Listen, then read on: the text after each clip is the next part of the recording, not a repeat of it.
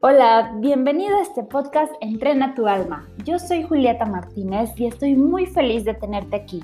Estás a punto de aprender algo nuevo para entrenar tu alma y tu mente. Así que te invito a que juntos tomemos este camino de crecimiento personal. Y el día de hoy tengo un tema muy interesante que realmente requerimos todos en algún momento de nuestra vida, que es nueve consejos para mantener la calma en momentos difíciles. Y es que cuando estamos en esas circunstancias, qué tan necesario es tener herramientas que nos permitan justamente conservar la calma y también desarrollar nuestra inteligencia emocional. Así que te invito a que me acompañes. El primer punto es empezar por los cimientos de la psicología positiva que es dormir bien, practicar ejercicio y alimentos saludables.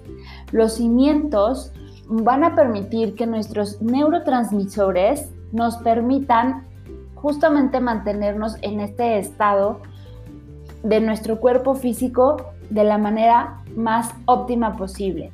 Tener una vida en la que nuestros pensamientos estén distanciados de nosotros cuando son preocupaciones inútiles. Así que vamos a enfocarnos en mantener estos hábitos saludables en el día a día.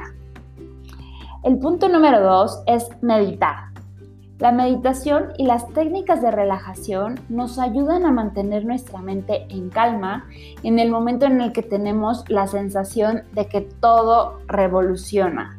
La meditación también nos permite acceder a este estado espiritual donde reconocemos que el tiempo presente es el mejor regalo que tenemos en este momento y también lo que sucede con la meditación es que nuestra respiración se comienza a volver más suave, más relajada. Y eso permite también enviarle al cerebro la señal de que estamos en paz.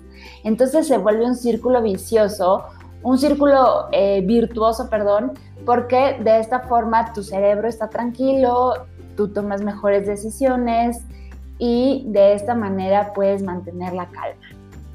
El punto número tres es desatender lo que no depende de ti.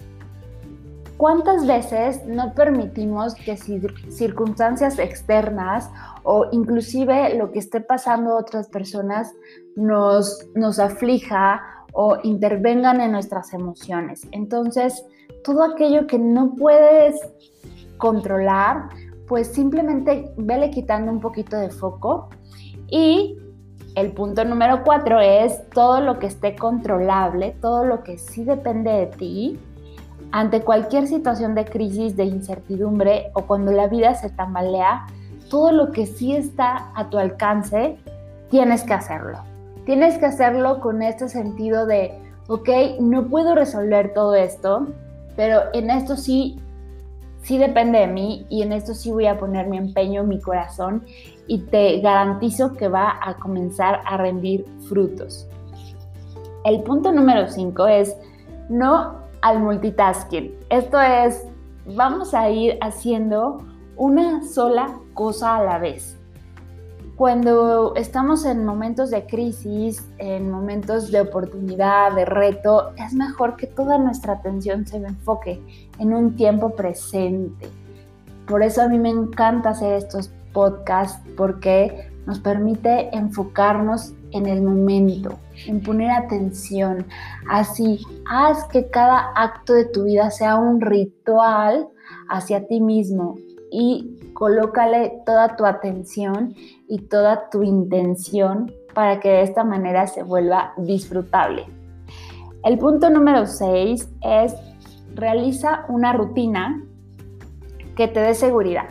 Yo sé que muchos de nosotros cambiamos nuestra rutina y ahora algunos trabajamos desde casa y no hay cosa más eh, agradable para el cerebro que es la rutina, porque de esta manera se va condicionando y eso le da cierta tranquilidad. Entonces, eh, te invito a que coloques un poquito de tiempo para planear tus horarios, fechas, incluyendo estos nuevos hábitos de vida saludable y vas a ver que te va a llenar de paz y tranquilidad. El punto número 7 es no desear controlar la incertidumbre.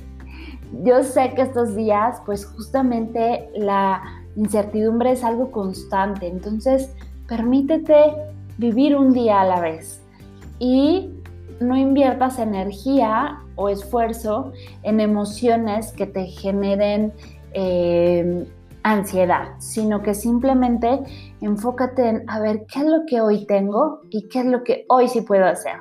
Y de esta manera es como ir surfeando esa incertidumbre. El punto número 8 es un placer, date, date esos regalos, date estos momentos de apapacharte y que también comiences a visualizar lo que a ti te gustaría empezar a manifestar en algún tiempo. Supongamos, yo tengo muchísimas ganas de ir de viaje a Bali. Es uno de mis grandes metas, objetivos y sueños. Entonces me encanta empezar a visualizar que es un viaje que en ese momento no, no voy a hacer, pero que tarde o temprano voy a hacer. Y me pongo a pensar con qué personas puedo, puedo asistir, eh, lo que me gustaría hacer en ese lugar y eso me llena de mucha ilusión y mucho entusiasmo. Entonces vamos a ir visualizando aquello que sí podemos hacer, que a lo mejor requiere pues esfuerzo o una inversión en tiempo. Sin embargo, coloca tu atención a aquello que tú deseas manifestar y vas a ver cómo te vas a comenzar a llenar de inspiración y de mucha ilusión. Y eso es increíble para que también nos llenemos de esas esperanzas. Y el número nueve, pues simplemente es algo tan sencillo, pero a la vez requiere su entrenamiento, que es vivir el momento presente. Si vivimos el presente, nos permite estar en lo que tenemos que estar, solo un día a la vez solo este instante, que es mágico y maravilloso, no se va a volver a repetir. Entonces, lo único que puedes solucionar es lo que tienes en este momento. Así que, pues date esta oportunidad de implementar estos sencillos pasos. Es también importante que nos demos estos regalos diarios de apapachos, de darnos este regalo de disfrutar la vida tal cual viene, que es simplemente tal cual viene, es perfecta para nuestra evolución y para nuestro desarrollo. Simplemente te invito a que comiences a tener miradas espirituales de todo aquello que nos sucede y te vas a dar cuenta que todo siempre sucede para nuestro mayor y más alto bien. Todo depende de cómo nos permitamos observarlo, desarrollarlo experimentarlo y la historia que nos contemos de esto. Entonces yo te invito a que nos contemos historias llenas de amor, que nos motiven y si tú lo puedes creer, tú lo vas a crear. Bueno, pues me encantó estar contigo el día de hoy en este podcast Entrena tu alma. Te mando un fuerte abrazo y deseo de verdad de corazón que vayamos generando esta comunidad eh, con esta inspiración que nos damos de manera diaria y sentirnos em, que pertenecemos a esta comunidad de Inspira Soul Training, a mí me llena de motivación. Eh, estamos realizando diferentes actividades y pues ahorita, justamente hoy, preparamos una carrera con causa para todas aquellas personas que deseen vivir inspiradas en practicar deporte, pero también hacerlo con una causa te invito a que visites nuestras redes sociales, me puedes encontrar como julieta.amar o en Instagram y Facebook también como Inspira Soul Training. Y pues avisarles que ya tenemos también nuestro canal de YouTube, Inspira Soul Training, así nos puedes encontrar.